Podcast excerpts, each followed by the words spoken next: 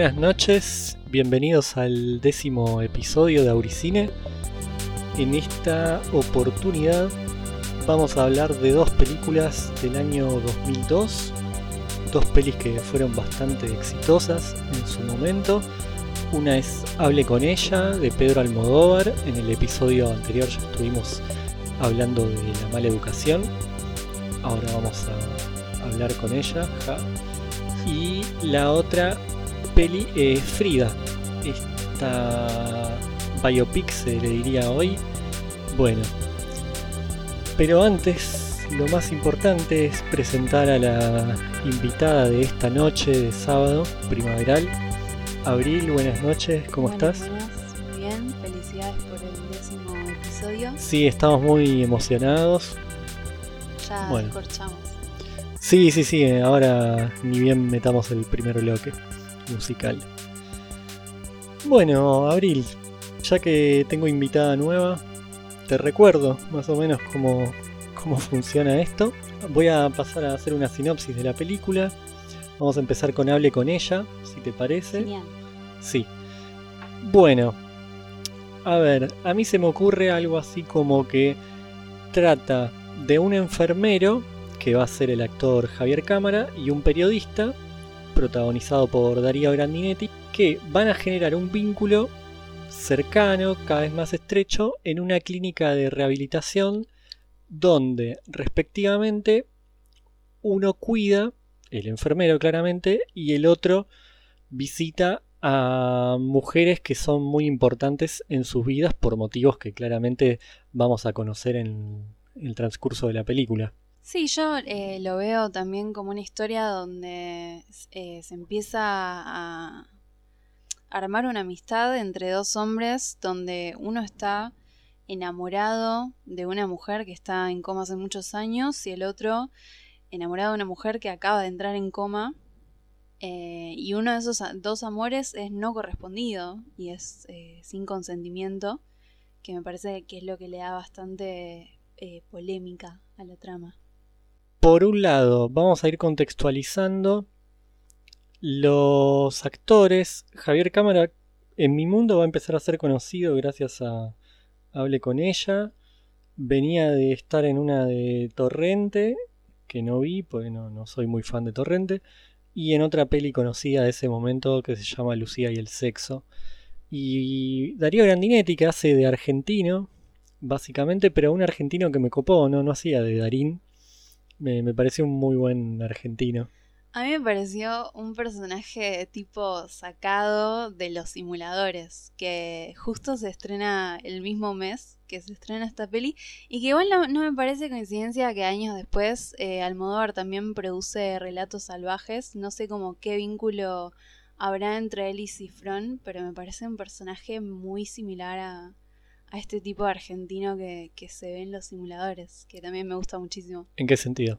Y es como un tipo súper parco que tiene como un pasado misterioso, oscuro, interesante. Eh, no, no sé si empezar a hablar de la peli, pero Sí, sí, metele.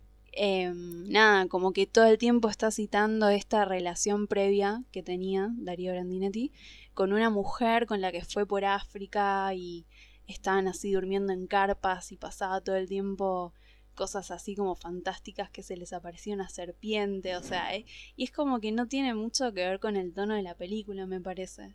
Sí, sí, puede ser. Pero es un personaje que te cautiva, porque tiene así como un perfil medio oscuro, misterioso. Sí, muy parco. Que justamente la gracia es que contrasta con el enfermero, que es todo lo opuesto, que es mucho más expresivo.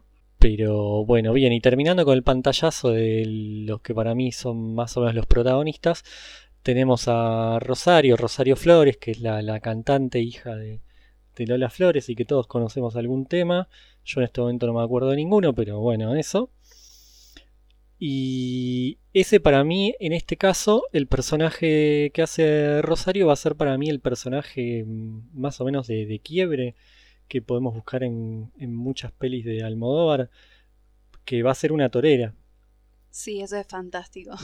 Eh, Eso es muy llamativo.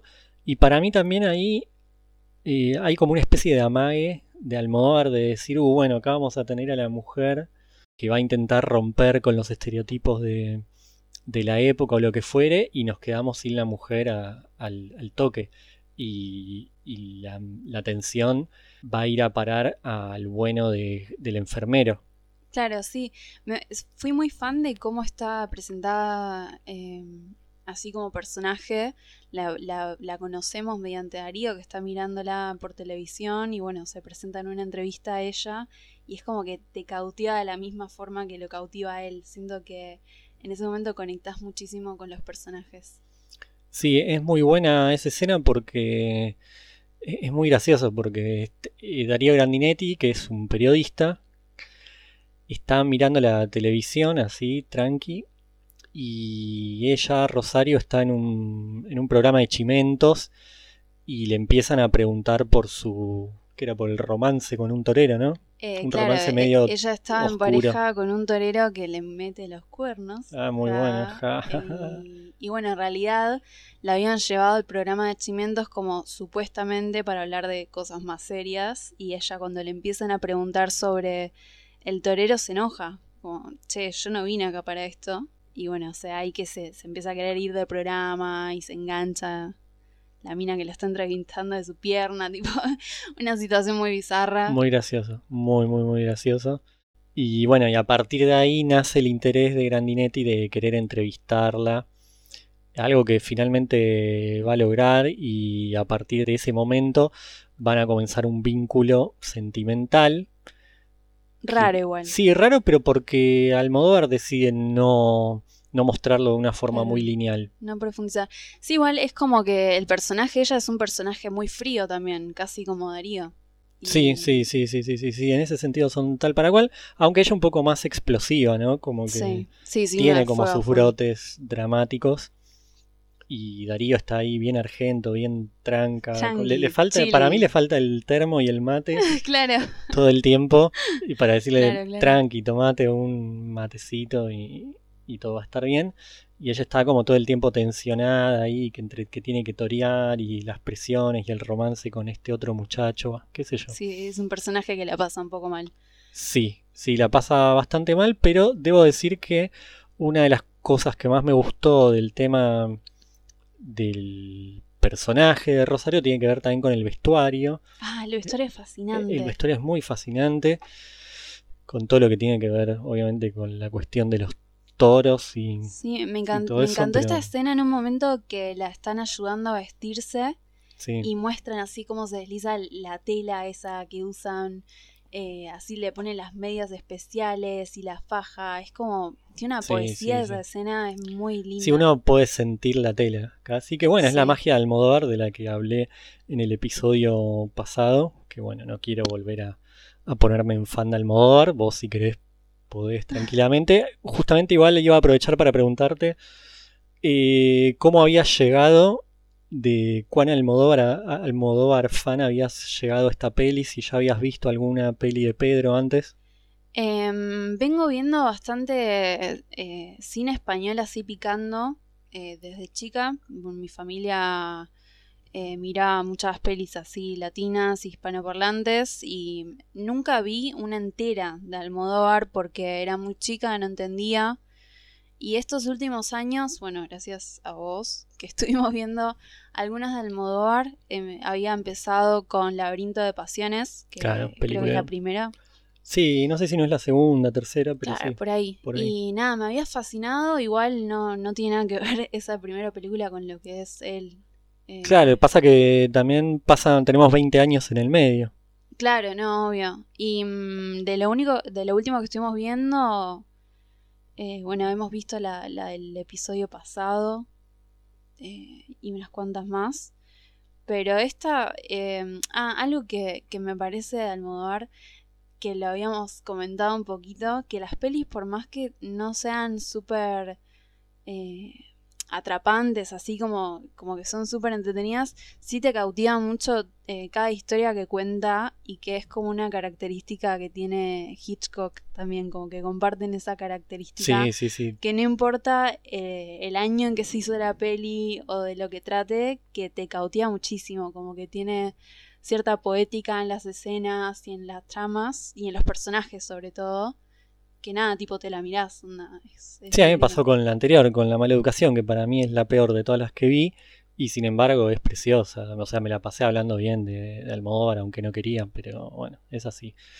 Eh, pero bueno, si te parece, eh, yo puedo contar un poco del contexto mío, siguiendo con lo biográfico antes de ya meternos por completo en la peli. ¿A vos te gustaba? A mí me gustó mucho en su momento. Lo recuerdo como una película que, me impactó. De hecho, después, bueno, lo van a poder ver en, el blog, en el WordPress, que mm, tengo dos entradas porque la fui a ver dos veces en menos de una semana con dos amigos diferentes. Y a fin del 2002, que fue cuando se estrenó. Me encantó, no voy a volver a decir lo mismo del episodio pasado, pero fue una especie de, apropiarme de Almodóvar desde otro lugar que no tenía nada que ver con, mi familia y a la vez, bueno, era, es una peli muy, muy consumible, me parece. Eh, muy así como ah, obra maestra, como ah, genial, tiene de todo un poco. Y bueno, es una peli que en cine además se, se disfrutaba un montón. Pero sí, me acuerdo de haber estado como con la peli en la cabeza durante mucho tiempo, haber hablado mucho con amigos. Claro. De, para mí fue una peli que fue un re-hit en su momento. ¿Y, ¿Y pero por qué fue un hit en su momento? Ah, qué buena pregunta. Pero digo, como que son esas pelis que, que quedaron en el tiempo, como Frida, después que vamos a hablar, ¿no? Frida. Después... No, claro, pero digo, por Frida es como, bueno, ya tiene el personaje. Pasa que Almodóvar venía de hacer todo sobre mi madre Claro. Que quizás sea la última peli de las al, más o menos almodovarianas que, que hace. ¿no? O sea, más españolas y menos internacionales y un Almodóvar que si bien ya se va poniendo más dramático, más serio, bueno, sigue teniendo como más eje en las mujeres o en los personajes femeninos. Acá da la impresión que él quiso demostrar que podía hacer historias con hombres, y, sacarle la cuestión femenina a todas sus películas.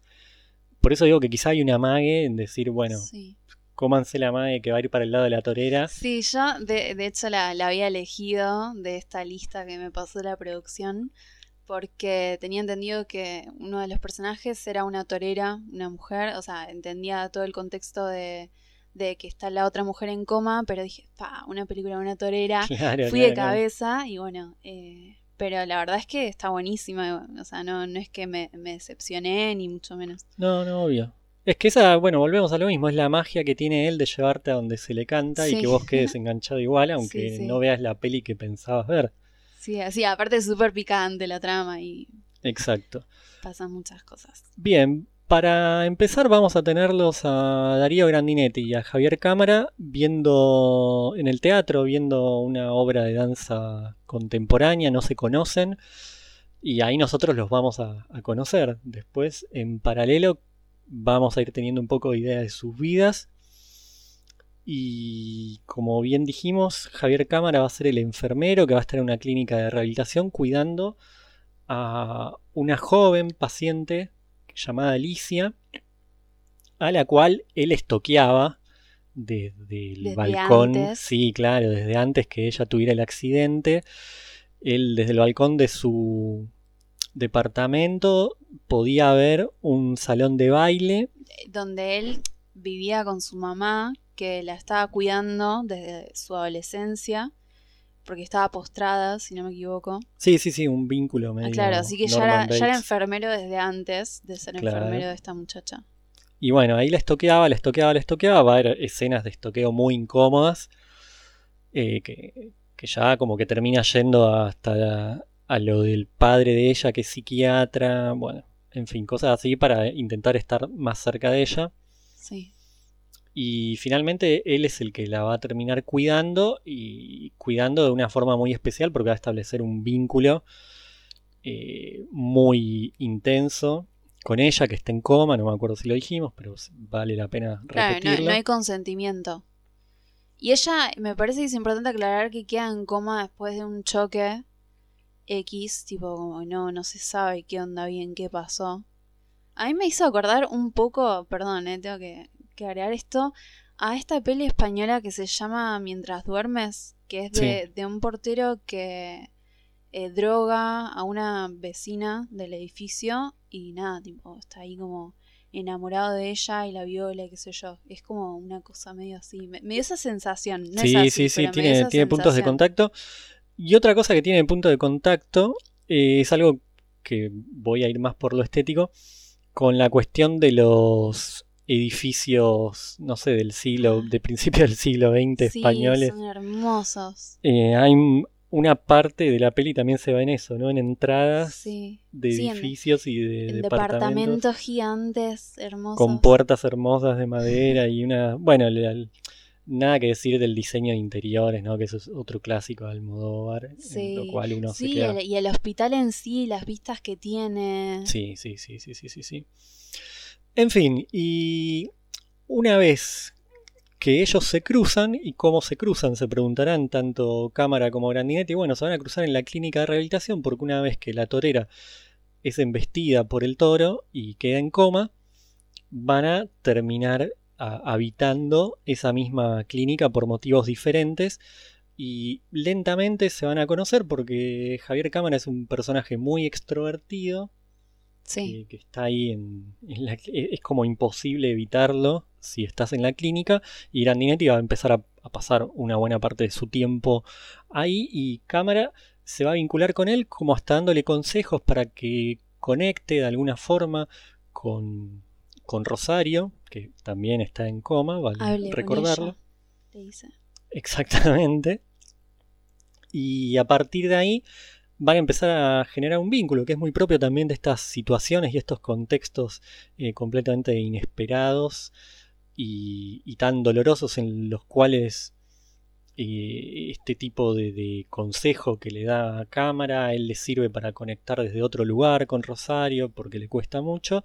Y va a haber una escena que para mí es muy, eh, muy terrible, pero a la vez muy linda, en la cual están los cuatro en un balcón tomando sol de alguna forma las chicas en, silla de ruedas, ¿no? Sí, las dos en silla de, ruedas, eh, inconscientes totalmente, pero... Y ellos dos charlando, claro. como si estuviesen con, como si fueran parejas, o sea, dos parejas que están charlando. Una salida de parejas ahí. Una salida ahí de, de parejas. Sí, yo todo el tiempo veía que uno que es el enfermero, le da para adelante eh, con el enamoramiento que él tiene con, esta joven que está eh, inconsciente. Y Grandinetti no, es como que sigue quedarse en un lugar eh, donde no, no avanza con, ese, con esa relación que tenía con esta mujer, que por lo menos era con consentimiento.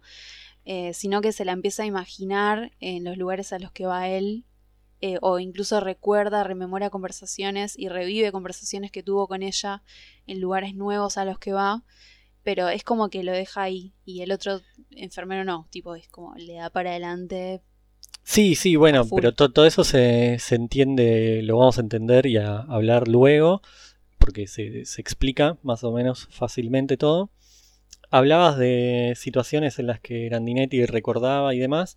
Hay una escena que, que, que me da un poco de, no sé, de incomodidad y que no tiene nada que ver con todo lo que hace el enfermero luego, que es una escena en la cual está Caetano Veloso tocando en una especie de fiesta privada en un jardín de, una supermansión. Eh, bueno, está cantando este tema que todos los que vimos la película nos vamos a acordar, que dice Cucurru Cucú Paloma. Y, está, hay un cameo de Cecilia Roth ahí que también da muchísima vergüenza. Eso me encantó, es como... Fue, una excusa para poner muchas cosas juntas que, que, Almodóvar quería en su película. Faltaba Fito Páez tocando el piano y ya estábamos todos. Pero bueno, eh, y en, esa, en esa escena, bueno, Grandinetti y Rosario hablan y, se pone Bueno, y ahí es cuando él le dice, ¿no? O sea, estoy... Por ella le pregunta, ¿por qué estaba llorando en el casamiento, un casamiento al que fueron? Sí. Eh, y él le dice, no, tipo, estaba llorando porque me acordé de cuando estábamos en África con esta ex que había una serpiente y ella se asustó, tipo, ¿qué? Pero bueno, para mí esa es la gracia de Almodóvar. Nosotros estamos contando esto y alguien que no la vio dice, ah, qué película falopa, qué diálogos horrendos. Claro, pero el guion no, es muy bueno igual el guion. Pero es, fue como te, te saca de. Es que es tan grosso que vos lo ves y le crees todo a este hombre. Es todo bueno sí, y, yo le y creí. es muy falopa. Yo le eh, creí. ¿no? Bueno, eh, ya que hablaste del guion, va a ganar un Oscar al mejor guion original. Es que es muy buena, sí. Sí, sí. Y como ya dije, que- viene de ganar uno con todo sobre mi madre. Bueno, no sé si seguir hablando sobre la falopeada. Yo te iba a decir que si querés, mete un comentario y nos vamos a la música. Eh, Así que sí, sí, decí lo que querías contar. Bueno, capaz lo dejamos para el próximo bloque, pero yo quería mencionar esta escena de, del cine del amante menguante. Yo lo dejaría para el próximo bloque porque hay Dale, mucho para, dale, para hablar y es otro clásico de Almodóvar, el metacine. Bien, con la música, yo para seguir en la cuestión hispanoparlante, voy a poner una canción de los planetas que se llama Corrientes Circulares en el Tiempo. Me voy a detener un poco a hablar de música porque al final siempre parece que la música es decorativa en Auricine y no, es algo que le pongo mucho amor. Sé que los invitados en muchos casos también. Los Planetas son una banda española que a mí me encanta y voy a poner un tema que es bastante triste. No suelo hacer esto, pero me parecía que iba mucho con la atmósfera de, de Hable con ella, viéndola 20 años después, ¿no? Y muy lejos de, de, de toda la cuestión de Caetano Veloso en fiestas chetas. Eh, Mm. entonces quería, quería ir un poco con, con una banda eh, andaluza, pero que hace, no sé, shoegazing o una mezcla de shoegazing con dream, dream pop y flamenco gazing. Fin, no, no, listo. Bueno, esto de hacer el agua y el aceite, te pido es disculpas, lo que me pasa siempre. Después me ponen un porque ¿viste? ¿Qué tiene sé que yo? ver con la película y es del mismo año y es Torero de Chayanne, porque aparte tienen que ver el video de esta canción. Yo dije, bueno, voy a poner esta canción a ver qué onda el video. Y es Chayanne tipo parando el tráfico en microcentro acá en Buenos Aires y bailando ahí, tipo me pareció fantástico. Así que si se puede poner el link en el WordPress, Sí, qué sé yo, yo ya... Voy a tener que poner una lista, un Excel también voy a tener que hacer con, con la música a ver, sugerida. a ver si lo aprueba la producción. tipo, Sí, me van a tener que empezar a pasar que, que, que evaluarlo. porque he invitado músicos Es y demás con la esperanza fuerte. De, que pusieran cosas un poco más desconocidas y, y No, todos- igual después, después pondré. No, cosas sí, todo- todos después, después, pero bueno. Ahí volvemos en un ratito.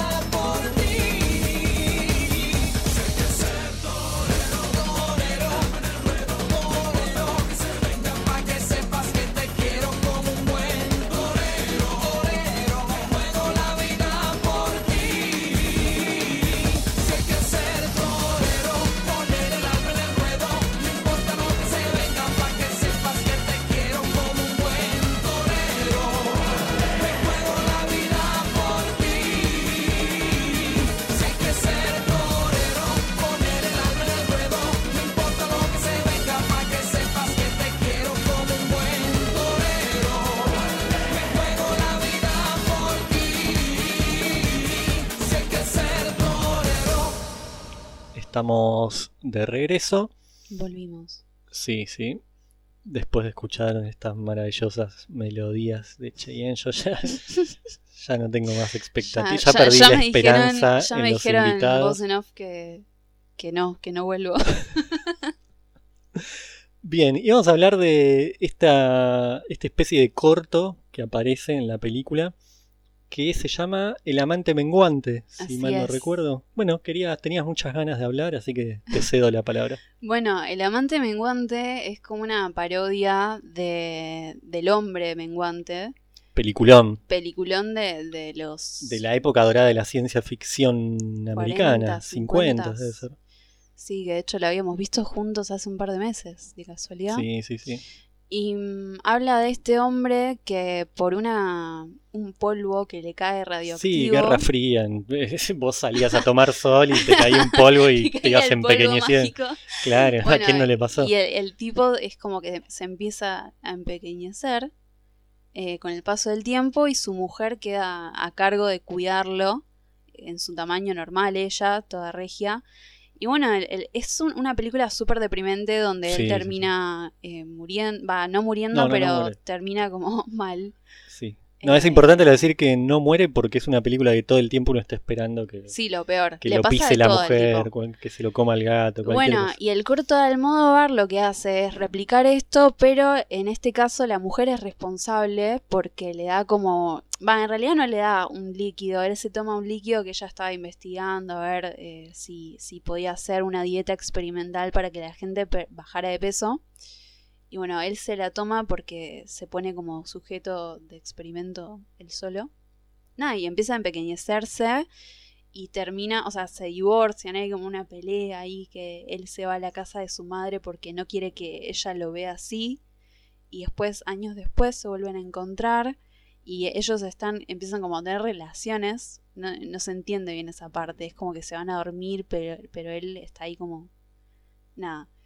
Y en un momento tipo, como que entra eh, eh, al útero de la mujer, o sea, entra como por la vagina. Esa, esa escena es increíble y está como Almodóvar, ¿qué está pasando? ¿Qué es esto? Sí, sí, sí, se pone todo muy... Se pone todo muy Porque raro. claro, la cuestión es que ella se va a dormir y de hecho le, le hace la aclaración de, che, amigo, no tenés miedo que, que te aplaste Que te porque aplaste, claro. vale la pena aclarar que el muchacho estaba en un, en un tamaño mínimo, o sea, con, con la mano le aplastaba a la chica si quería.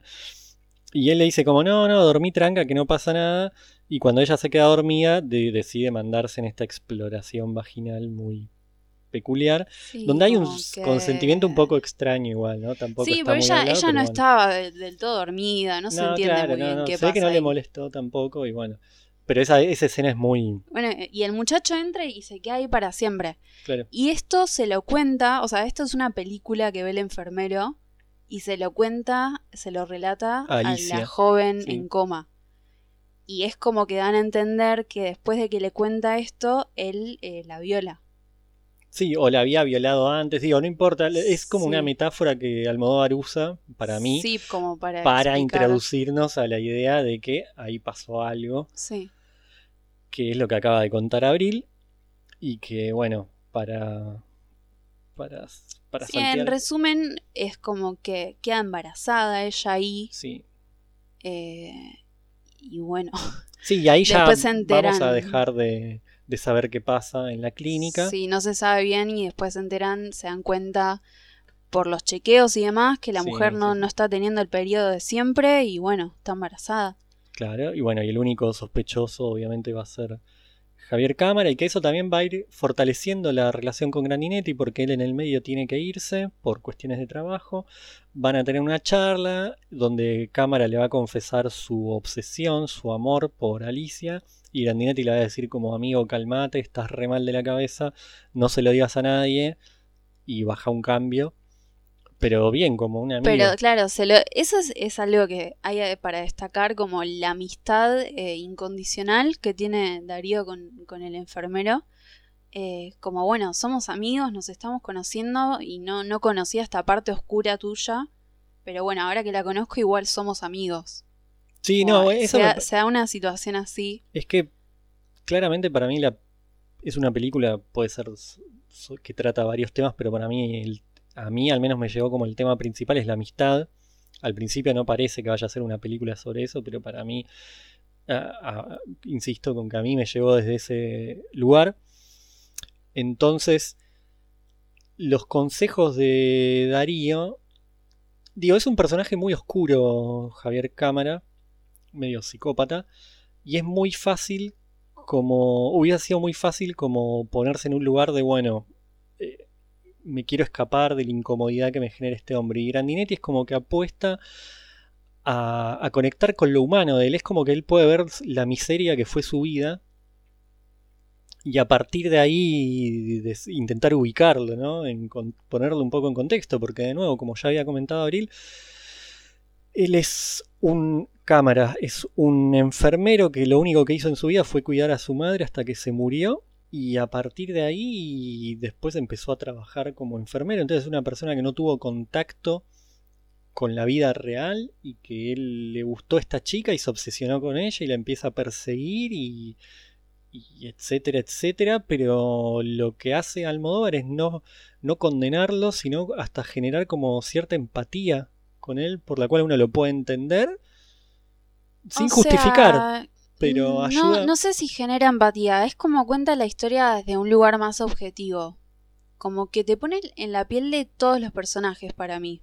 Sí, No sé. A mí, por ejemplo, me generó muchísimo rechazo el personaje de. no, desde ya lo genera, pero también lo Pero desde el equilibra. principio, tipo, no, no, no, no es que. No sé. Ah, Hay algo del personaje que no te cierras. Va, a mí me pasó eso. Obvio, obvio, obvio, obvio. Pero. Pero sí. Al estar Grandinetti, es como, digo, Grandinetti podría condenarlo y lo podría haber No, obvio, denunciado Sí, obvio. a la tercera escena y sin embargo eh, es lo que ayuda a que uno lo pueda ver como un ser humano también.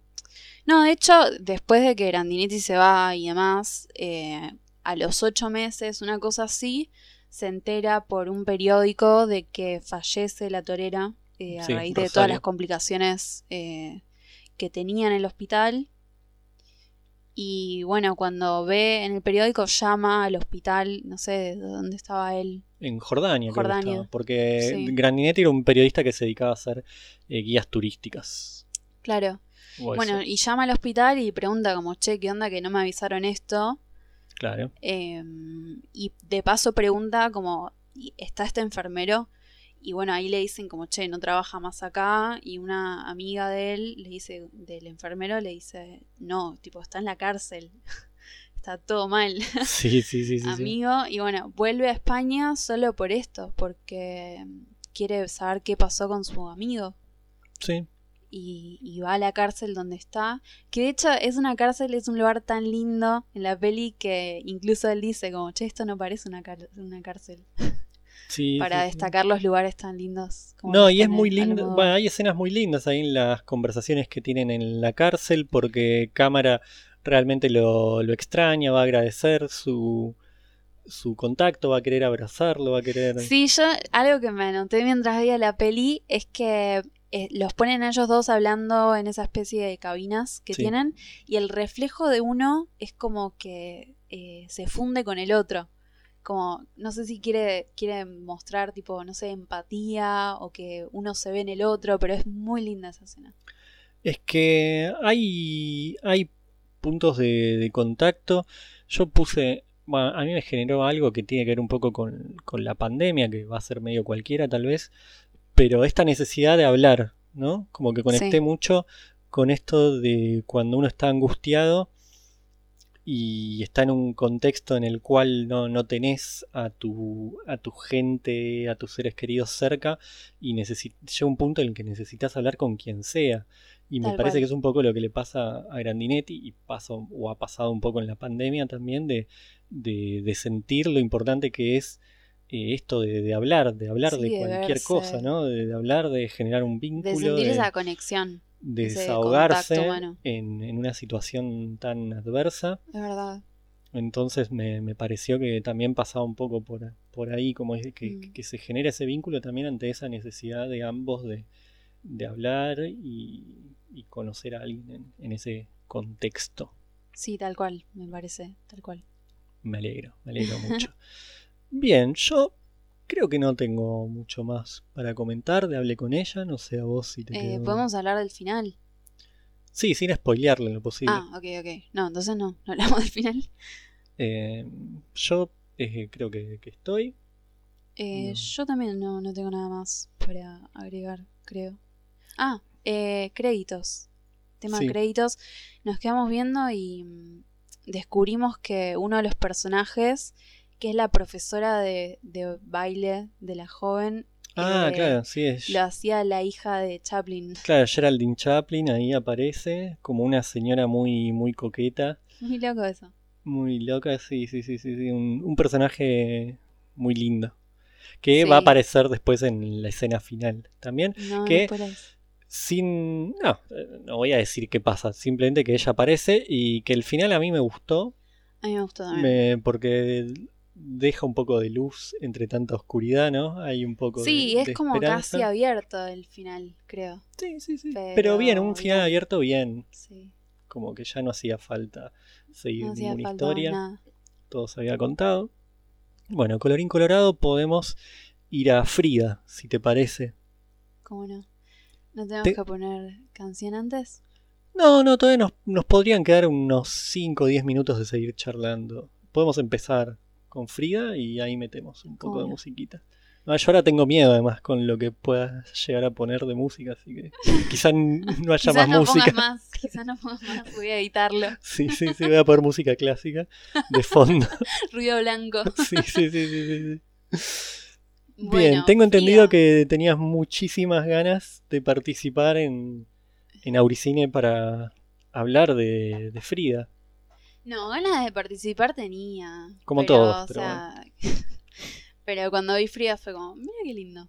Eh, bueno, empiezo con la sinopsis. Adelante. Eh, bueno, es una peli del 2002 con eh, Sal- eh, Salma Hayek. Em, nada, habla un poco de la, de la vida de esta artista tan peculiar mexicana. Es eh, un documental eh, ficción, una biopic, eh, que bueno, va, va a relatar un poco su vida desde su adolescencia hasta casi su muerte eh, incluyendo también bastante a, a su esposo Diego Rivera. Y bueno, eh, es una peli que está hablada en inglés, voy a empezar por ahí. Claro.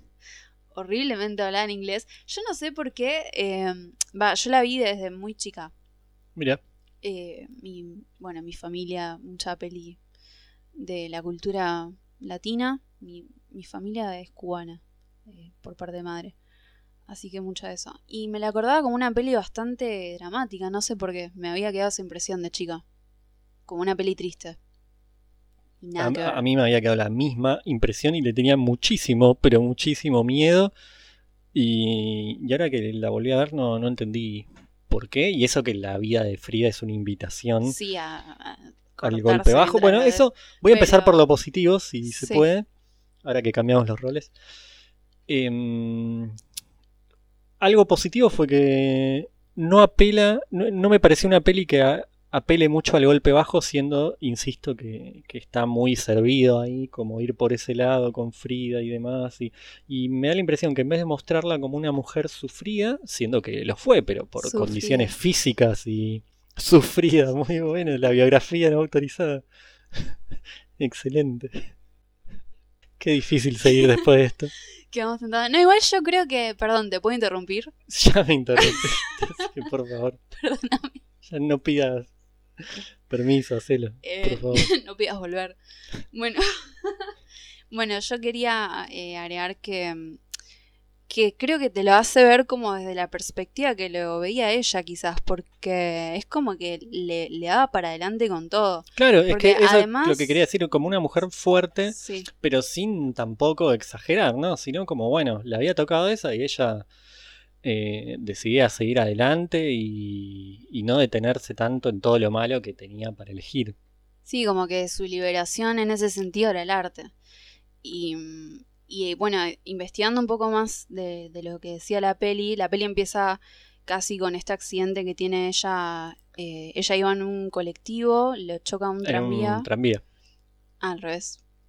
No, no sé.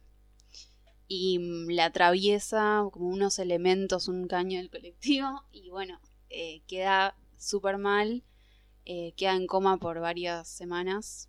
eh, le hacen como 30 operaciones para que no, no quede paralítica.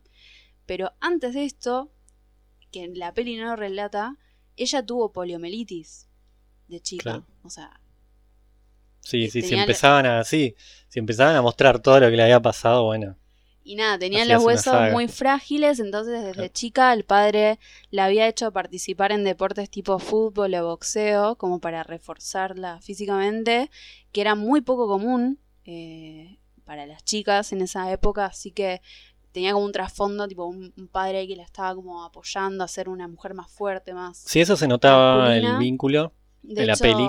Sí, iba eh, a una escuela en México donde había 35 mujeres y 2.000 pibes. O sea, es como que estaba constantemente en un entorno que la hacía ser como más fuerte, me parece. Bien. Sí, yo lo que quiero comentar del principio, que ni bien empezó me dio la impresión que estaba viendo una biopic de Netflix, pero Uy. como si hubiese salido Sí, yo- hace yo meses me, me al principio. ¿eh? que la había visto y yo pensé que estaba hablada en español. Y cuando empezaron Bueno, a hablar también, inglés, sí, me quise morir. Fue como, ¿por qué están haciendo Eso- esto con actores y actrices que saben hablar español? Claro, porque está Salma Hayek, Antonio Banderas. Hay gente que, que- que no le costaba mucho hablar en no. español y sin embargo, bueno, qué sé yo. Eran La- otras épocas. Yo creo que No. si la hicieran hoy en día, la hablarían en, en español. nunca lo sabremos. Pero bueno, la cuestión es que la peli para mí hace obviamente hincapié en lo artístico, obviamente hinca- mucho hincapié en su vínculo enfermizo con Diego Rivera y también en el vínculo que van a tener ellos con todo el mundillo del arte mexicano de las primeras décadas del siglo XX que también van a incluir muchas contradicciones, que eso me gustó bastante de la peli y no me lo esperaba tanto. Eh, como ponerlos a ellos con sus contradicciones también, no... Para mí no es una película que busque endiosarlos, ni hacer de Frida una luchona injustificada, ni de Diego un súper talentoso genio, No, claro, o sea. sino que los muestran muy realistas. Sí, muy mí. realistas y también muestran bastante, va, en la medida de lo posible, el entorno, como el contexto también Sí. político y cosas más eh, humanas, tipo cuando Frida, eh, bueno, si quieres empezamos a hablar de la peli, Dale. eh, que Frida eh, se casa al toque con Diego después de, de ir a pedirle eh, una crítica sobre su arte. Sí, Di- yo Diego le dice que le voy a hacer una sola aclaración que todo lo que hable de Frida lo voy a hablar en tanto y en cuanto lo vi en la película, no me puse a averiguar tantísimo de su vida porque no quería irme para ese lado, sino que todo va a ser, bueno, como dice la peli, yo confío en Salma. No, lo, digo en el sentido para, porque si no también es un personaje tan fuerte que daba pa- como para quedarse hablando tres horas de ella Sí. y quise evitar un poco eso. Sí, yo la verdad estuve averiguando un poco más, pero porque Sí. me generaba curiosidad No, algunas no, cosas de la ya. peli, pero me pasa lo mismo que capaz encontraba un- una data en un lado y en otro lado me decía lo opuesto. Así que hay que tomarlo con pinzas. Eh, pero bueno, sí. Que un detalle que no me parece menor es que, así como está protagonizada por la buena de Salma, La directora también va a ser mujer, va a estar producida mayormente por mujeres, entre ellas por Salma, y va a estar basada en un, libro, en una biografía de Hayden Herrera, que tengo entendido que es una historiadora de arte, que parece que es una biografía bastante fidedigna. Entonces, bueno, no me parece un dato menor que muchas mujeres se hayan hecho cargo de la película y que eso se vea reflejado. Sí, eso está buenísimo. Porque es Eso una visión para mí bastante más completa y menos hollywoodense. Si bien es una peli super Hollywood, obviamente no nos engañemos. Uno, yo creo que a partir, después del accidente empieza realmente la peli Sí, y uno empieza a ver otras cosas que, que son bastante más realistas y que hacen que uno se enganche. Van, los dos nos, nos enganchamos, es una peli que dura, dura dos horas y que sí, podría se ser un replomo. Y no, nos- Muy entretenida. Aparte los colores que tiene. el vestuario, bueno, esa cuestión O si bien de nuevo también está servido todo el tema de los vestidos de Free y demás, me parece que está muy, muy logrado. Muy bien trabajado el- los vestuarios. Sí, sí, la verdad. Y los lugares y los colores, todo. Eh, está relatando un poco sobre. eh, bueno, cuando ella se casa con Sí. Ella ya sabía que el tipo eh, no, no podía ser fiel. O sea, vivía eh, acostándose con las mujeres que retrataba y demás. Y, y en vez, o sea, en, en el casamiento, la ex de, de Diego es como que la ataca, así como que medio la expone. eh, se burla un poco de, de sus piernas eh, con problemas. Y al día siguiente te muestran cómo, medio como que se hermanan, o sea, como que la ex de Diego le, le empieza como a tirar data de recetas, cómo hacer la comida rica que le gusta a Diego, como que está todo bien. Sí, eso es un poco polémico igual para mí, pero esa polémica yo la voy a dejar para después de unas canciones. Creo que es un buen momento para seguir escuchando un poco de musiquita. Yo tenía ganas de poner algo que nada que ver, ya que acá todos los invitados hacen lo que quieren. Pero me fui para el otro lado, voy a poner una canción de una banda que no va a sonar en ningún lado jamás, excepto acá en Auricine. Una banda que duró un par de años a principios de los 2000 y que en el año 2002 estaban sacando un disco que se llamó Frágil, la banda se llamaba París 1980 y la canción se llama Mientras dormías. Eso es una banda que me gustó un montón, me sigue gustando y que nunca lo llegué a ver en vivo ni nada, simplemente circularon unas canciones en esa época en la internet. La cuestión es que quería poner esta canción que me gusta mucho, que como dije se llama Mientras dormías y que tenía un poco de, de hable con ella.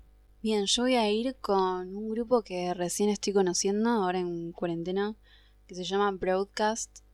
Em, el álbum es del 2003 y es una canción que se llama Color Me In, Coloreame, que creo que tiene que ver con el arte. Muy bien, me gusta, gusta. Podrías haber puesto Píntame de Elvis Crespo, ¿no? También, ya que Ponele, ya está. ya está, lo cambiamos. Ahí venimos. A veces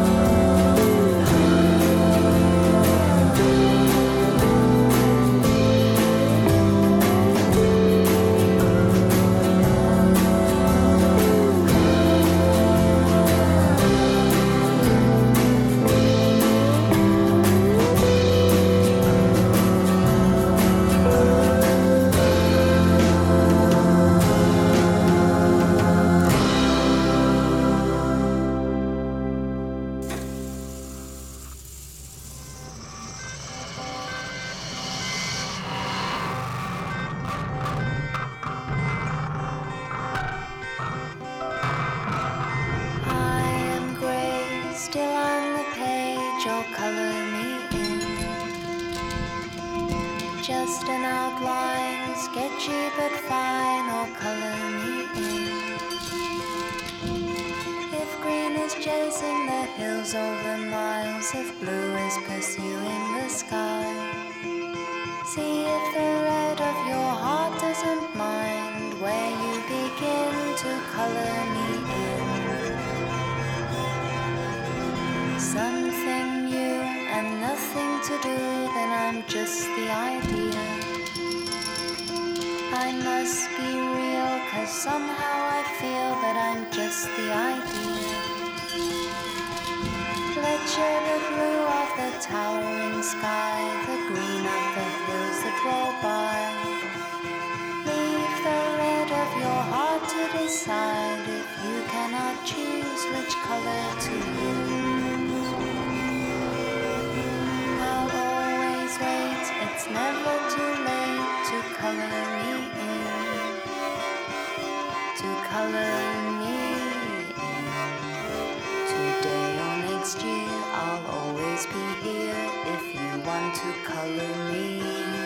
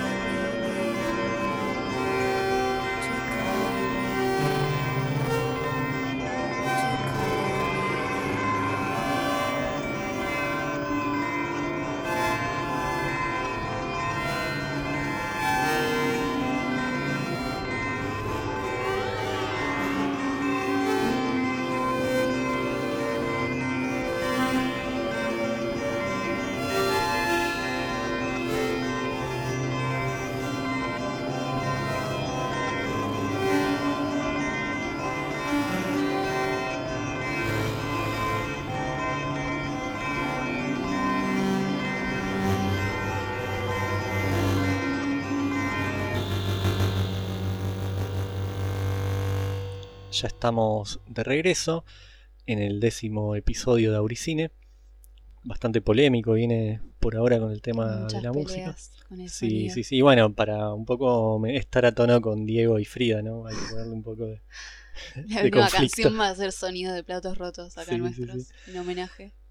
Bien, tenía ganas de comentar un poco de en qué vení, en qué estaban un poco esta gente, los actores y lo- la directora.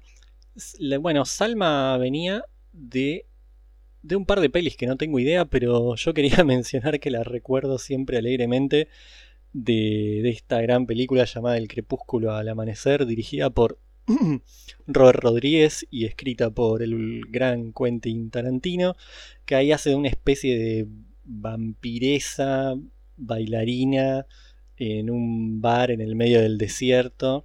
Mi papel favorito de Salma y nada, no, no hace falta ver ninguna otra. Yo- no, hay que agregar la que hace con Penélope Cruz, que hacen las dos de vaqueras. que nada, están ahí haciendo de vaqueras malas, maleantes. Ah, la que hacen des- después de Frida. Probablemente. Sí, Pero sí, cre- sí, sí, creo sí. que igual. Sí, pasa que no la vi. En realidad vendo esta porque esta la vi en verla. cine, todo piola. Y bueno, pero la, la queremos mucho a Salma por eh, estas dos películas y la que dijo Abril recién. Por otro lado, el, a mí me llamaba mucho la atención el, el actor que hacía Diego Rivera, eh, porque no lo tenía de rostro. Y resultó ser un señor inglés que se llama Alfred Molina. O sea, como ¿Qué? si no tuviésemos suficientes apellidos así latinos. Eh, bueno, sí, apareció este hombre que seguramente también sabía hablar español. Sí. Porque tenía, creo que no sé si madre española o lo que fuera. Bueno, Perdón, puedo agregar que encima no es que solamente hablan en inglés, les hacen hablar en inglés con acento mexicano. claro, eso sea, es horrible. Sí, como cuando los lo peor. rusos en las pelis de Guerra Fría hablan en inglés, pero medio eh, rusado. Claro, claro. Es, es horrible y cada tanto les hacen meter expresiones Eso como panzón. Sí, me costó mucho conectar con Ah, eso, la verdad. sí, no, es a- y a veces hay, hay una mina, no me acuerdo ahora eh, qué personaje hace, pero no solo eso, sino que agrega frases, tipo en el casamiento, ponele, dice una frase en español, en un español sí, sí, horrible. sí. Agarran a la única persona que no hablaba en español por hablar. Y no sé si hasta cuando cantan, no cantan con Sí, un poco de. también, una en tonada. español, pero con una tonada como medio extraña. Cuando decís, dale, Salma, no te cuesta. Eso creo que fue lo único malo de la peli. Que de todo. El, el- el idioma que se inventaron. Ah, sí, eso es, eso es muy difícil. Para mí, por eso, la, la peli termina siendo bastante buena y hace que uno se olvide. sí, eso es lo que momentos. lo salva. Pero por eso es lo único malo que tiene, creo. Como comenté, vamos a tener una directora que se llama Julie Taymor, que es una directora más que nada de musicales. No sabemos cómo terminó acá. Pero eso, por lo que tengo entendido, es- se dedica más que nada a musicales. Y, y creo que el marido es el que hace la música. Toda la cuestión de la banda sonora. Y esta peli va a ganar el Oscar. Estamos viendo pelis que ganaron Oscar. No, no tiene nada que ver con, con mi cinefilia actual todo esto. El Oscar a la mejor banda sonora y al mejor maquillaje. Increíble. Lo del maquillaje, el maquillaje está muy bien. tremendo. Porque la ellos en la sonora te la peli estoy viendo. Pero bueno. empiezan como siendo súper jóvenes. Y después, tipo, en las últimas escenas, no sé, tienen 50, 70, no sé. Y no te das cuenta en ningún momento que es maquillaje. Es genial. Está muy logrado ese. Sí, todo lo que es vestuario, maquillaje y demás, Sí. para mí es- está 10 puntos. perfecto. Y todo lo, lo visual. Hay una cosa visual que no me gustó, perdón que, que hago hincapié en esto, pero hay algunas escenas como por ejemplo cuando Frida está en el hospital y mismo en el accidente, que, que la- le ponen así como un como unos filtros medio noventosos que están filmados medio raros y muy saturado, todo muy blanco, que me hacía un poco de daño. Cuando ella entra al hospital después del accidente del tranvía, como que shh, todo muy, muy Sí. quemado, así, no Sí, sé. eso Eso, me molestaba. Tenía cada tanto un par de giros, así que no me gustaba. sí, Pero lo, hacían con el- las escenas de hospitales, sobre todo. Sí, Ahora que lo, lo sí, sí, sí, sí, sí. Eh, ¿Tenés algo más para mencionar de tu recuerdo de cuando la viste?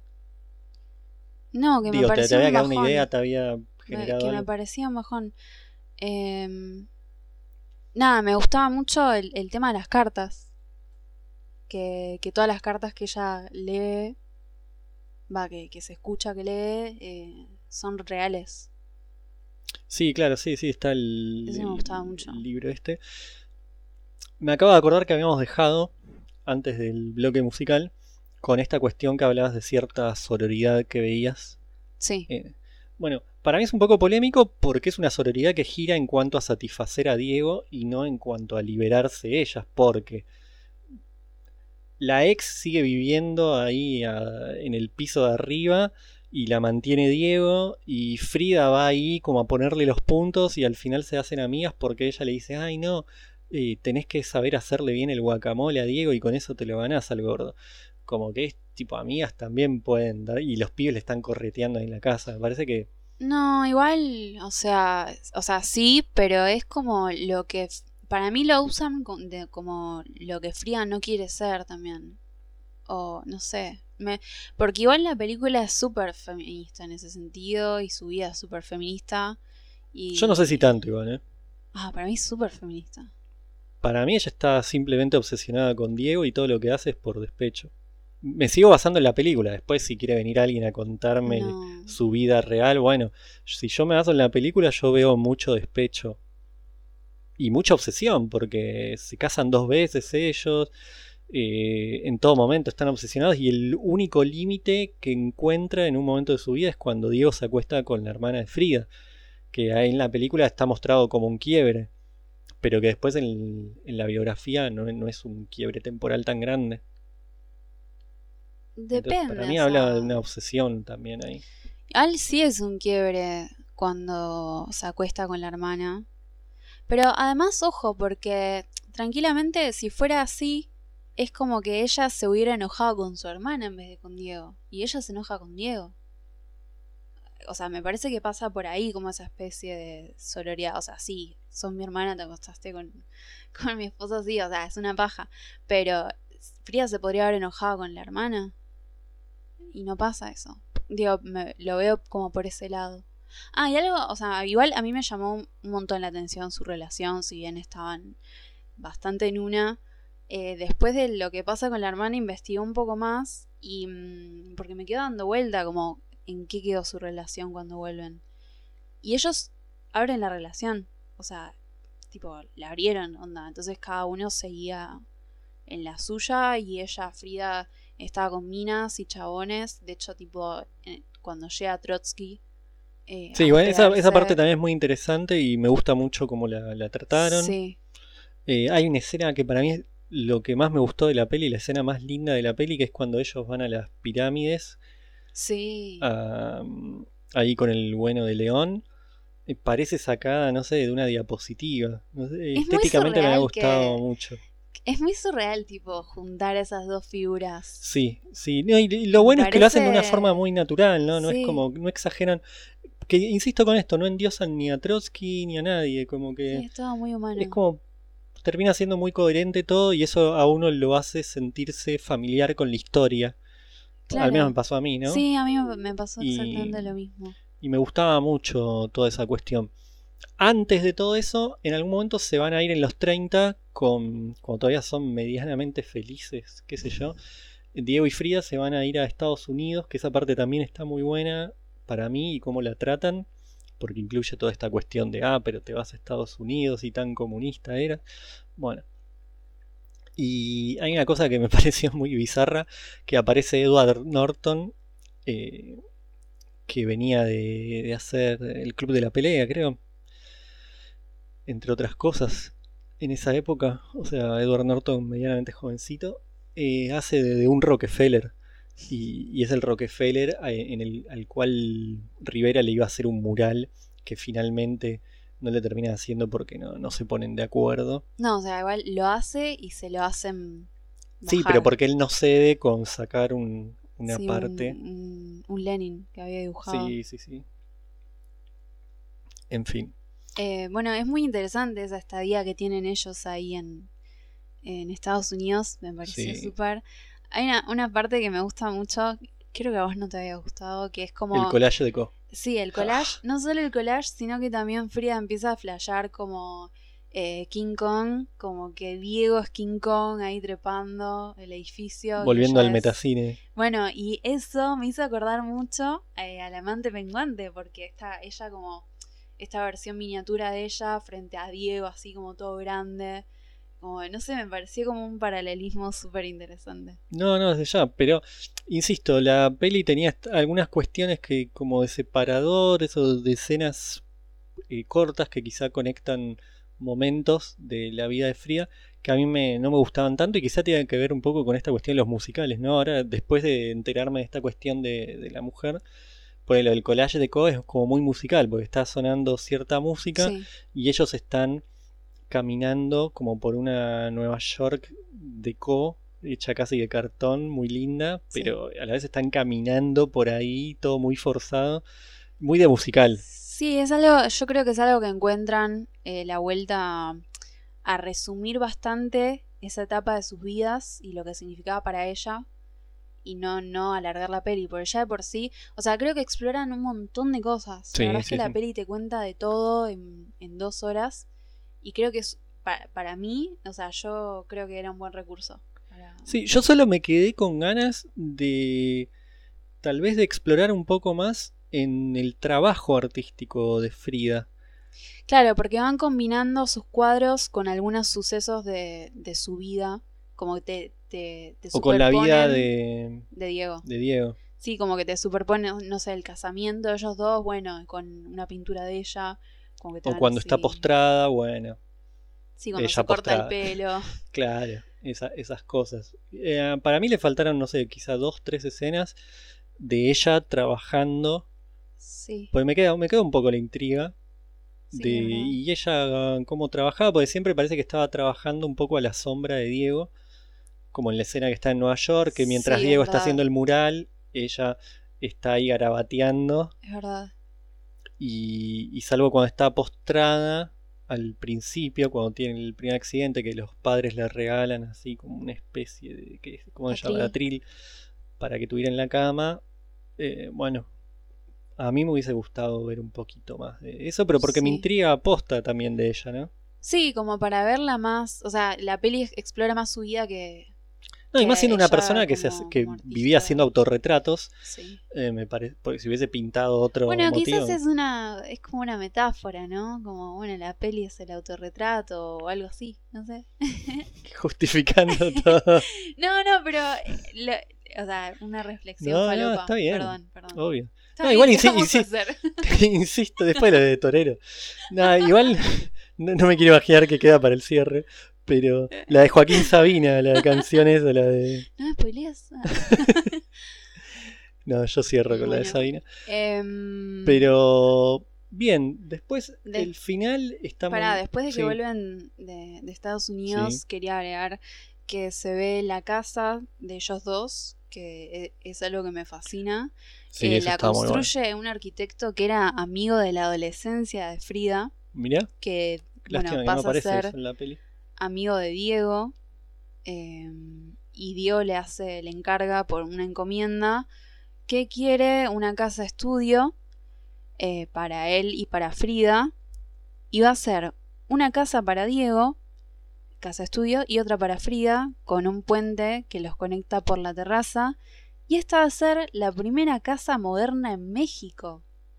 Data. Ah, Este arquitecto era nada, bueno, esto es el, el 30, sí. eh, la Bill Sawal la hacen en el 29. para Sí. que- Bueno, y, y- el arquitecto es tipo fan de Le Corbusier, ahí funcionalista, eh, también es artista plástico. Y bueno, era progre y revolucionario, así que era muy eh, amigo de, de Diego, tenía ideas bastante de izquierda. Va a hacer algunas otras obras en México por si alguno quiere chusmear o Gorman. Nada, data que me pareció súper interesante. No, no, es muy interesante y, y está muy bueno también como muestran. Porque no es que nada más Lo, muestran ah, ahí lo la grabaron casa, ahí en la casa. Ah, que hoy en día es un museo. Mirá. Desde el 81. Es un museo. Eh, está. Para mí me gusta mucho cómo la usan porque te muestran el vínculo. eh, O sea, el vínculo de ellos eh, sí. funcionando en, Y- en esa casa con ese se- puentecito se y cómo se pelean por lo de la hermana, ponen a Diego corriendo por el puentecito. Sí. Tipo, es como. eh, me gusta cómo muestran el funcionamiento que debe haber tenido la casa. Sí, no, eh, por eso, no, no está solo de decoración, sino que la muestran sí, me funcionando. pareció muy bueno eso. Eso está genial. Yo quería meter mi parte biográfica, ya que estamos en eso. eh, de que, bueno, esta la vi en el Village Recoleta. Sí, en esta época que ya conté hace, creo que fue en el episodio literario, del hábito que tenía de ir cada tanto. Igual esta no fue un lunes, creo, porque fui con una amiga que tenía en ese momento y que ella era súper progre, pro México, pro ejército zapatista. Eh, bueno, otra época, ¿no? Hace 20 años, porque hoy en día no, no creo que funcionaría algo así. Digo, eh, se- sería un mucho más incoherente todo, ¿no? En esa época nos podíamos dar esos gustos. Y la verdad no tengo idea qué nos pareció. me encantaría acordarme, voy a ser sincero, pero no tengo idea. Eh, yo tengo la idea de que no me gustó para nada. Mirá. Sí voy a confesar algo que de lo único que me acordaba de la película era de esta escena en la cual eh, Frida le dice a Diego que como que no le importa tanto que él le sea infiel, sino que lo único que, que le interesa es que le sea leal. Eh, esa frase eh, me quedó para siempre. A mí de esa, de esa parte me quedó mucho que cuando él le dice, como creo que, que encontré mi alma gemela, le dice algo así, como Sí. me parece que tenemos que estar juntos. Y Sí. como que no les importa ser amantes, sino que les importa más ser mejores amigos. Y creo que eso es algo que se cumple. Porque mm, como que a lo largo de la vida de Frida, Diego vuelve. Y vuelve cuando, cuando ella lo, lo necesitaba. Sí, sí, en la mala. Le amputan los dedos del pie, tipo, como que estuvieron ahí el uno para el otro. No, no, no. Y cuando Dios le pide, tipo, che, está viniendo Trotsky, me lo, Me lo me tenés, lo en- tenés ahí en la casa. Y ella Sí. dice, digo, sí. Y ahí se va a disfrazar de Diego Rivera también. Por eso digo, volvamos a la- un poco a lo, a lo anterior de. Lo podés ver como algo lindo, lo podés ver también como dos personas que estaban tan obsesionadas que ya no podían. Sí, o sea, sí es así, pero no sé por qué mm, lo romantizo bastante lo que tuvieron. Pero No, sí, re tóxico, pero, o sea, a mí me, me gustó su relación. Pasa que eran dos figuras, dos personajes. Una cuestión que quería agregar, eh, más o menos volviendo a lo biográfico, que mm, yo vinculo mucho a Frida con el boom que tuvo a principios de los 2000 y que yo lo conecto un poco con la inauguración del Malva. El Malva se inauguró, si mal no recuerdo, a fines del 2001. Pongamos que principios del 2002, porque en el medio vamos a tener la crisis del 2001 y demás. Y, eso va a ser súper importante porque yo a partir de ahí voy a empezar a ver, seguramente, conec- o sea, pudo haber una conexión encima con, con la salida de esta película y andás a ver si pasaba algo más con Frida en ese momento. Pero a partir de ahí em- de empieza a ser el, boom de Frida, que la tacita de Frida, que la Frida feminista, que nos hacemos remeras de ella. Eso es todo el aporte que quería Em, poner. Bueno, al y, respecto. y respecto al final, Sí. em, yo me quedo con una, con la frase que escribe ella, que la verdad es que me cambió mi forma de ver la muerte o de relacionarme con la muerte, Mira, qué fuerte. que es espero alegre la salida y espero no volver jamás.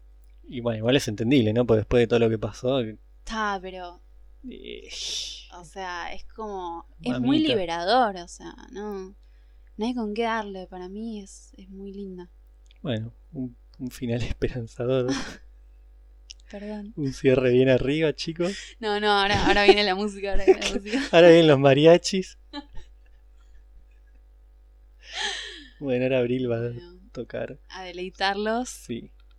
Bien. No, me voy a, a ir con. O tenés que agregar algo más. No, no, yo creo que no, no tengo mucho más para, para agregar. Lo único que me gustaría de- decir es insistir con esto de que la recomiendo. Que no es una peli que te va a salvar la vida, pero, Pero quizá un domingo a la tarde te lo salva. No, hasta un fin de semana a la noche, ahora en cuarentena, que no, no pueda salir esta peli. Es una fiesta. Así que. Bueno, yo me voy a despedir con una canción de Belan Sebastian. Que dirán, uh, Ahí lo tenés al alegre. Sí, ahí la tenés. No, no, es una canción alegre, lo cual cuesta bastante. Es del, del año 2002, de la banda de sonido de una peli que para mí no está tan buena, pero se pueden ver, que se llama Storytelling, que Belan Sebastian hace la banda de sonido. Pero no- igual no quería vender esta película, sino que mm, terminé poniendo esta canción que se llama Wandering Alone, o sea, vagando solo, porque mm, dicen señorita con, con este acento inglés horrible. y me, me acordaba mucho de, de Frida y dije, bueno, sí, Dicen Re- señorita y ya es fría. sí, claro. ¿Cómo no vincular una cosa con la otra? Así que eso, me voy con Belan Sebastian después de hablar de Frida. Bueno, y yo me voy con una canción de Gorilas del 2001, eh, 19-2000, Soul Child Remix. Así que bien arriba. Así que, bueno, creo que eso fue todo. Bueno, será hasta la próxima, amiguitos. Ah, y avisos parroquiales. Bueno, pueden entrar al WordPress, que es auricinepc.wordpress.com, creo. En Spotify pueden buscar Auricine. ¿Qué más? ¿Qué más? Ahí, ahí, vincha, y gorrito. se, vienen las redes. Ahora, No, no, yo creo que las, falta, falta 10. bastante para las redes. Eh, quizá a partir del 15. Y, bueno, ahora sí, ya dije todo lo que, que tenía que decir. Bueno, un placer haber asistido. No, un, un placer contar contigo. Y eso, suscríbanse, denle me gusta y nos vemos.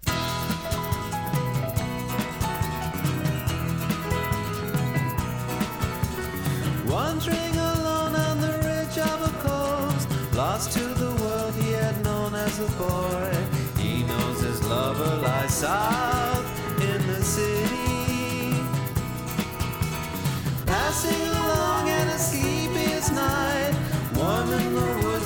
conceal him from light. He is accustomed to hiding from people. Taking his time as he crosses a bridge, holding the flowers he picked from the ridge, walking in shadows to meet Senorita. Safe in the dark, he gets under the sheets. His senorita, my heavenly sweet so that was good there to save and protect him.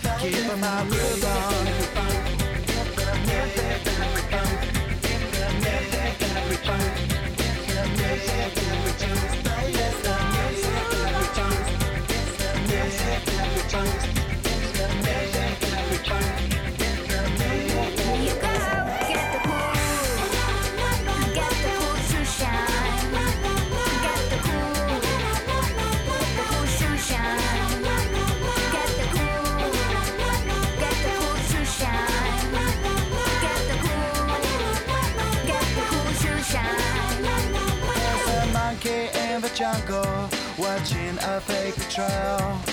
Caught up in the conflict between his brain and his tail. And if time's elimination, then we got nothing to lose.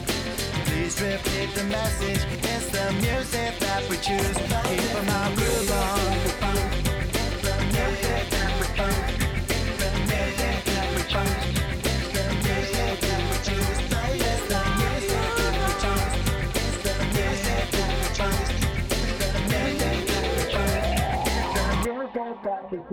Get the cool.